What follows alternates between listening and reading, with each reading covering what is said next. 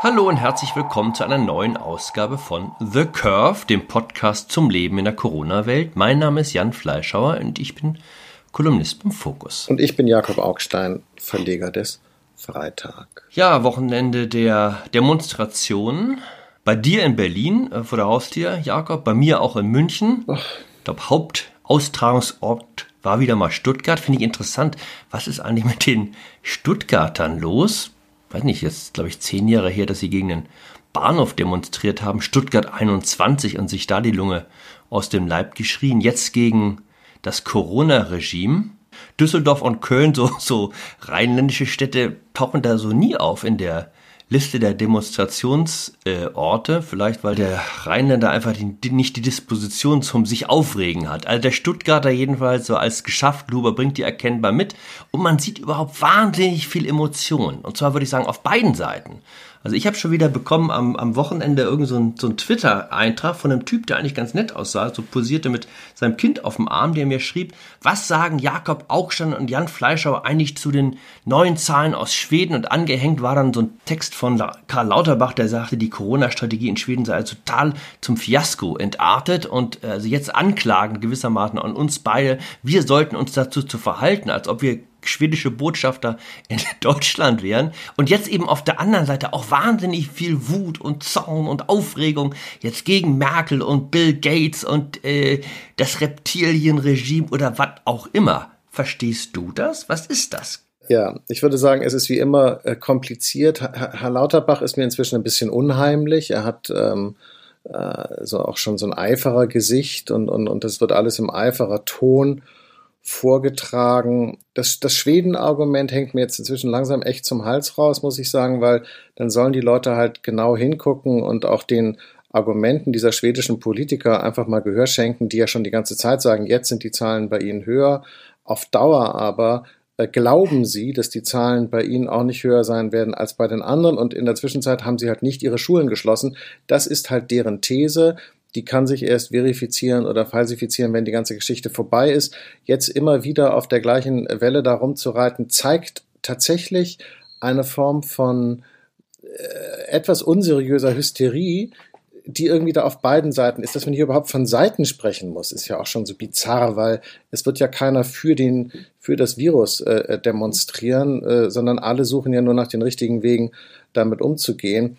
Na gut, und dass natürlich die Zeit der Krise, die Zeit der Wahnsinnigen ist, das wundert mich jetzt eigentlich nicht so. Was mich eher wundert, ist, dass wir uns überhaupt so viel beschäftigen. Ich meine, wir tun es jetzt ja heute auch, aber wir tun es ja nur deshalb, weil alle anderen sich dauernd damit beschäftigen und immer die Namen dieser Leute jetzt erwähnen, die ich hier übrigens nicht erwähnen will, weil ich halte sie alle für voll wahnsinnige Volldeppen, Entschuldigung, wenn ich das mal so deutlich sage, und denen will ich hier gar kein Forum geben, indem ich sozusagen dem Google-Kosmos noch einen äh, Klick äh, da hinzufüge. Och, weiß nicht. Das sind ja Journalisten. Wir, wir nennen auch die Verrückten und die Wahnsinnigen, finde ich, beim Namen so wie wir auch Diktatoren und Blutsäufer beim Namen nennen, aber meinetwegen. Ja, aber die Mechanismen sind heute aber andere. Wir haben schon auch gelernt aus dem Mechanismus, der Trump an die Macht gespült hat. Wir haben von Pegida gelernt. Nee, nee, wir sind schon als, als Medienmultiplikatoren Teil dieser Vervielfältigungsmaschine, auf die diese Leute setzen. Das heißt, wenn du dich hinstellst und nur völligen Vollwahnsinn von dir gibst,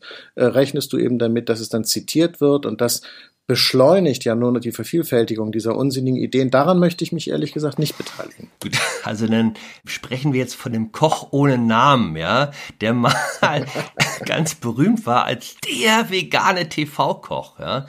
Also ich glaube. Der jetzt mit der Waffe in der Hand sterben will. Er will mit der Waffe ja. in der Hand für die Verteidigung der Demokratie sterben. Ich meine, ja, also mit dem Kochlöffel vielleicht äh, in der Hand oder so. Ich habe übrigens gelesen, Robin Alexander, dessen Namen darf ich nennen, äh, sehr guter Kollege von der Welt, der gesagt hat, äh, diese ganzen Spinner und die Veganen und andere Spinner und so, da kam natürlich sofort Protest von allen Leuten, die gesagt haben, stopp, halt, ganz kurz, äh, diese Leute, von denen du redest, sind zwar Spinner, aber wir sind auch vegan. Es sind nicht alle veganen Spinner. Da merkst du schon, wie diffizil das alles sein Gut, das stimmt ja auch. Also nur weil jetzt nenne ich doch mal den Namen Attila Hildmann, also der Koch ohne Namen in Zukunft, ja, so ein bisschen durchgeknallt ist, äh, heißt das ja nicht, dass grundsätzlich das vegane Essen schlechte Auswirkungen auf das Hirn hat, so wie der Virus, ja. Man, es gibt allerdings natürlich zugegebenermaßen jetzt schon zwei Beispiele von Menschen, die so ein bisschen durchgeknallt waren oder sehr durchgeknallt. Einer liegt so 80 Jahre zurück, der auch die Oh, Deutschen vom, oh nee, vom Fleisch abbringen Doch, wollte und zum Gemüseeintopf bekehren. Ah, come on. Ja. ich, es war ein blöder Scherz. Ich nehme ihn auch sofort zurück. Pass auf, aber was, was kommt da zum Ausdruck? Das ist das, was mich äh, beschäftigt. Ja? Äh, Das sind ja die. ja, aber es hat mit dem Virus nichts zu tun. Das sind ja die Sumpfblüten, wenn du so willst. Der Mann oder dieser Ja, ja. Demonstrant, dessen Bild über, über das Netz jetzt auch ging, der also die Top 5 Diktatoren des äh, 20. Jahrhunderts äh, aufgelistet hatte. Ich glaube, es fing an mit, äh, Ja, ja. mit Gates, dann kam Merkel, dann kam Söder ähm, und dann irgendwie Hitler und Honecker. Und ich mich schon gefragt habe, so der arme Stalin, wenn der das jetzt aus seiner Wolke da Nein. oben sieht, ja, 100 Millionen umgebracht, ganze Landstriche entvölkert und dann gegen eine Frau aus der Uckermark als Diktatorin verlieren im Diktatorenwettbewerb, ist ja irgendwie auch traurig. Was, was ist das? Was ist das? Das kann ich dir sehr einfach sagen. Das ist sozusagen die totale Bankrotterklärung des deutschen Bildungssystems. Entschuldigung, äh, so wie du halt in Berlin Abitur machen kannst, ohne jemals den Namen Kafka gehört zu haben, kannst du halt in Deutschland auch Mittelschulabschluss offensichtlich machen äh, und der Meinung sein, dass Markus Söder ein schlimmerer Diktator als Adolf Hitler ist. Das geht komplett aufs Schulsystem. Übrigens sage ich das gar nicht ironisch, ich finde es auch gar nicht lustig. Das ist natürlich dann auf Dauer ein echtes Problem für die Demokratie, wenn du halt lauter Leute hast, die so bescheuert sind, dass sie sozusagen, Entschuldigung, äh, ihren Arsch nicht mehr von ihrer Nase unterscheiden können, dann hapert es natürlich auch auf die Dauer mit dem mündigen Bürger und dem verständigen Wähler, klar. Ja, aber Einspruch, Herr Dr. Dr. Augstein, ja, würde ich sagen, du redest von den Demonstranten. Und ich wollte ja gerade, da hast du mich unterbrochen, sagen, das ist, das ist da, wo die Kamera drauf gehalten wird. Also der Koch ohne Namen, der Mann mit dem Pappschild und den fünf Diktatoren, aber es waren ja noch ein paar mehr auf der Wiese. Und nicht jeder hat so ein verrücktes Schild und ähm, einige sind möglicherweise wirklich besorgt um die Einschränkung von Grundrechten, die finden sich da jetzt zusammen und fand ich auch ganz spannend, Leute, von denen ich denke, dass ich die noch vor zwei Monaten bei Extinction Rebellion in Berlin gesehen habe, also so das typische Rastafar-Outfit, also Dreadlocks, äh, bunte Klamotten, selbst gebartigt äh, und die jetzt also den Virus wegtanzen, ja. Äh, und auch übrigens gegen den Konsumterror wettern und äh, alle linken Plattitüden gleichzeitig ausstoßen können. Äh, Das ist ja eine ganz eigenartige Querfront, die da offenbar auch Oh, zusammen. nee, nee, nee, nee, nee, stopp. St- Stopp. Von Anarchisten und linken äh, Gemüseaposteln auf der einen bis eben irgendwelchen rechten durchgeknallten auf der anderen. ja, mhm, genau. So sieht die Welt aus, äh, Entschuldigung, aus dem kleinen Häuschen in Pullach, äh, wenn man dann am, am Fernseher sitzt und sich wohlig gruselt, was für wilde Figuren in den großen Städten da offensichtlich und so weiter. Bla bla bla. Das ist natürlich echt Quatsch. Das Wort Querfront weise ich als anständiger Linker mit aller Deutlichkeit zurück. Es gibt diese Querfront sowieso nicht. Die gab es meiner Meinung nach auch noch nie. Das ist eine Erfindung von äh, neoliberalen äh, und irgendwie bürgerlichen Rechten, die sich auf diese Weise die lästigen Linken vom Hals schaffen wollen. Klammer auf, warum eigentlich? Die Linken werden ihnen doch sowieso nicht gefährlich. Also kann man die Linken auch wirklich, die eh schon am Boden kauern, noch mit diesem Querfront-Gesülze äh, sozusagen verschonen. Querfront bedeutet immer nur, dass Rechte versuchen, sich linke Themen äh, äh, zu eigen zu machen und sie zu kapern oder meinetwegen auch mit linken Protestmechanismen in der Öffentlichkeit zu agieren, weil sie wissen, dass die halberlei funktionieren. Und dann, schwupp, sind die Linken in Mithaftung. Also das Ja, aber, wei aber weise dass- ich zurück. Ja, okay, okay, weise, weise das zurück. Also, Ja. Ich weise das zurück. als, Okay, als, meinetwegen, Jakob. offizieller, als offizieller Linksbeauftragter weise ich das zurück. Okay, ist duly noted, wie man so schön sagt in England. Aber würdest du auch zurückweisen, dass da oft mal etwas ist, was anschlussfähig ist in Ja, beide politische Richtungen, also nach links und nach rechts? Ach, Unsinn. Also so ein emotionaler Untergrund, äh, eine bestimmte psychosoziale Verfassung möglicherweise, die dich empfänglich macht. Lieber Herr Kollege, Oh, Es ist die größte Krise, seit wir alle denken können. Die Leute, die da auf der Straße demonstrieren, haben zum Teil jedenfalls sehr, sehr, sehr berechtigte Angst um ihre wirtschaftliche Existenz.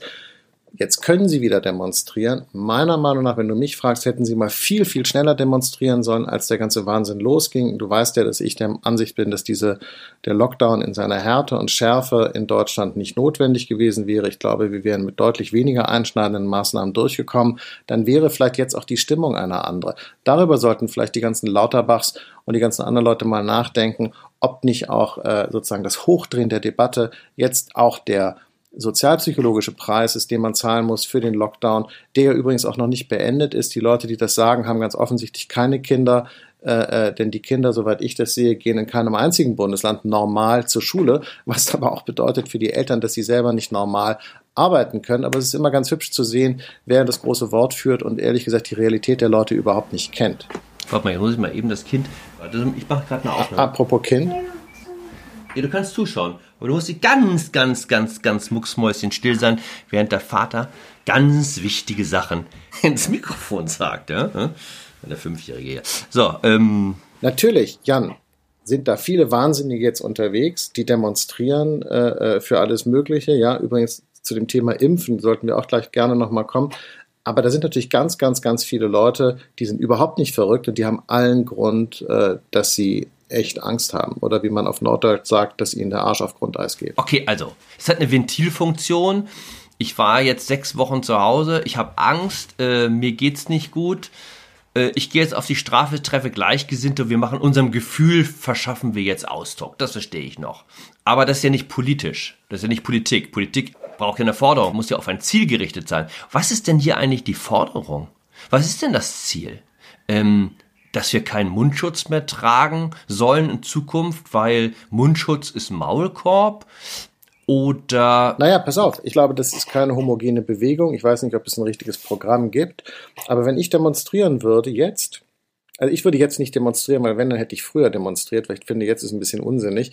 Aber wenn ich jetzt demonstrieren würde, würde ich sagen, äh, macht sowas mit uns nicht nochmal macht es nicht nochmal. Wir nehmen das nicht noch einmal hin. Ich fände, mhm. das wäre zum Beispiel eine sinnvolle Aussage. Wir lassen uns nicht nochmal auf Verdacht hin ohne ausreichende Faktenbasis einfach wegsperren und die Wirtschaft kaputt machen, das soziale Leben kaputt machen, ehrlich gesagt, Entschuldigung, das kulturelle Leben in den Städten kaputt machen, die St Straßenzüge in den Städten kaputt machen, wo jetzt äh, ein Schaufenster nach dem anderen leer ist, weil die Leute schon wissen, dass sie es nicht wieder aufmachen können und so weiter.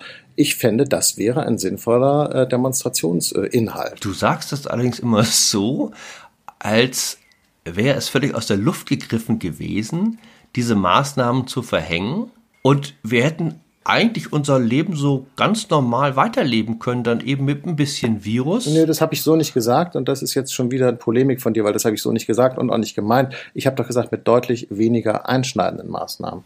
Eine Forderung, die verbindet, ist, wir wollen keine Impfpflicht. Das scheinen alle unterschreiben zu können. Ja, das verstehe ich zum Beispiel überhaupt nicht. Das kann, kannst du mir das mal erklären? Das müsstest du mir jetzt mal erklären. Denn das ist doch totaler Unsinn. Also vielleicht wollen diese Demonstranten das nicht, aber die Mehrheit der Bevölkerung, die ja immer noch zu 81 Prozent der Meinung ist, dass Angela Merkel das alles richtig macht, die müssten doch alle für Impfpflicht sein. Und zwar für Grippe, weil sie jetzt ja auch zurückgucken müssten auf 2017, 18, wo sie sagen, oh Gott, da haben wir 25.000 Tote hingenommen und haben keine Schulen geschlossen. Was sind wir für Unmenschen? Ja, also wie, was für kaltherzige Menschen waren wir damals, dass uns das egal war, dass 25.000 Leute gestorben sind. Wir müssen jetzt alle für Impfpflicht sein, denn die übergroße Mehrheit der Deutschen impft sich ja nicht gegen Grippe, obwohl man das ja kann. Und es müssten dementsprechend auch alle für eine Impfpflicht gegen Corona sein, einfach um Leben zu schützen. Oder findest du nicht?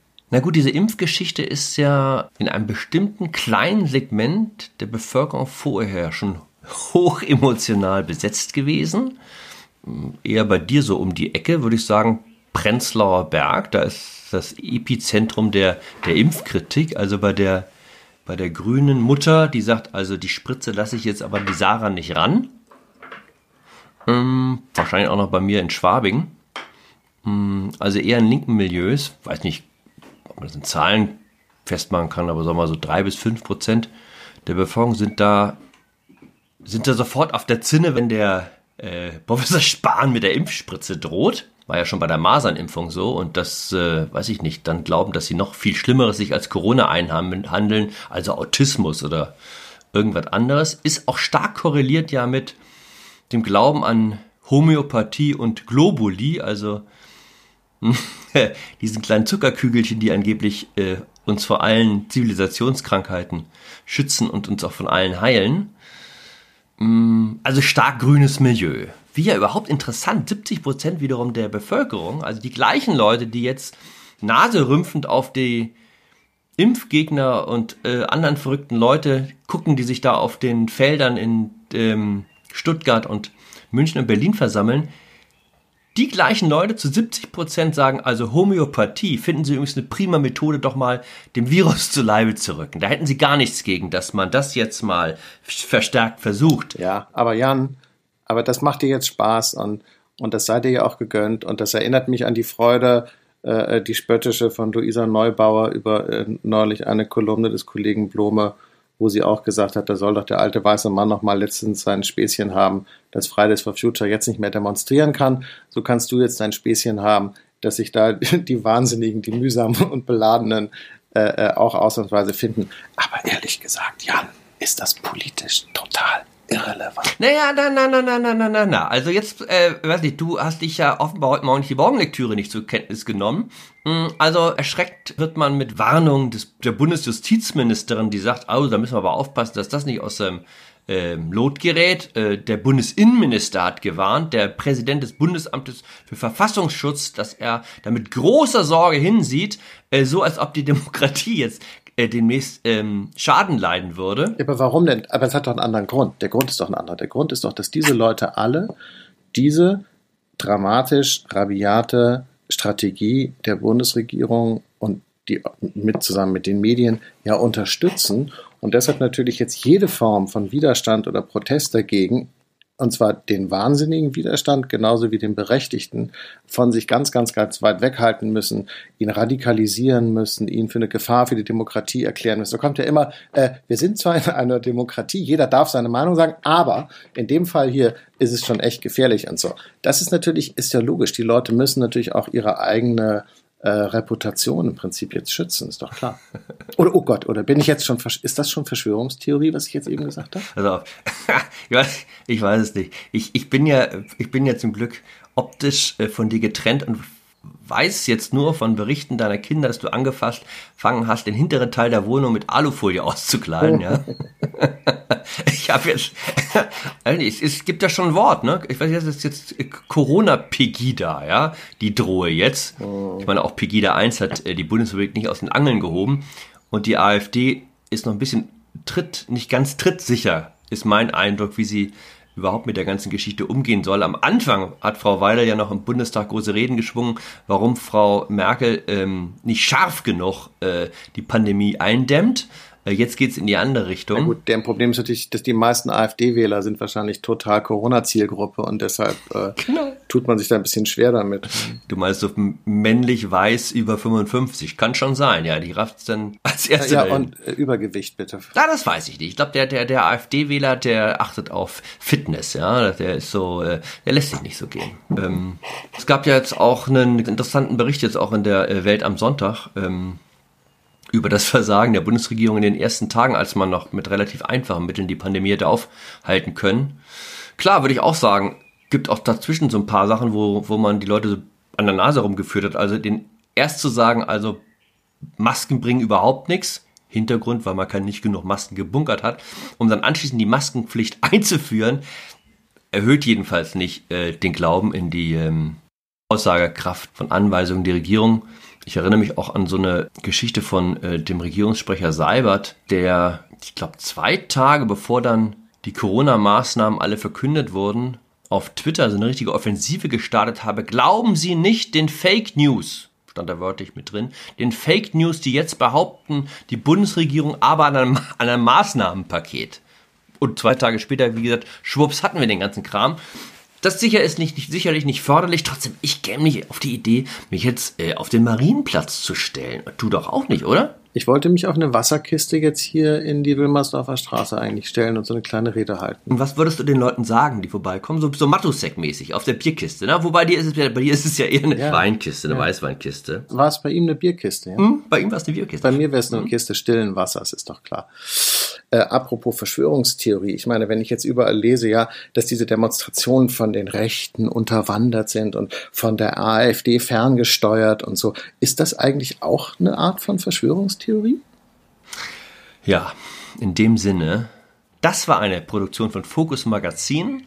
Sie können uns auch gerne abonnieren auf allen einschlägigen Podcast-Plattformen, die es da draußen im Lande so gibt.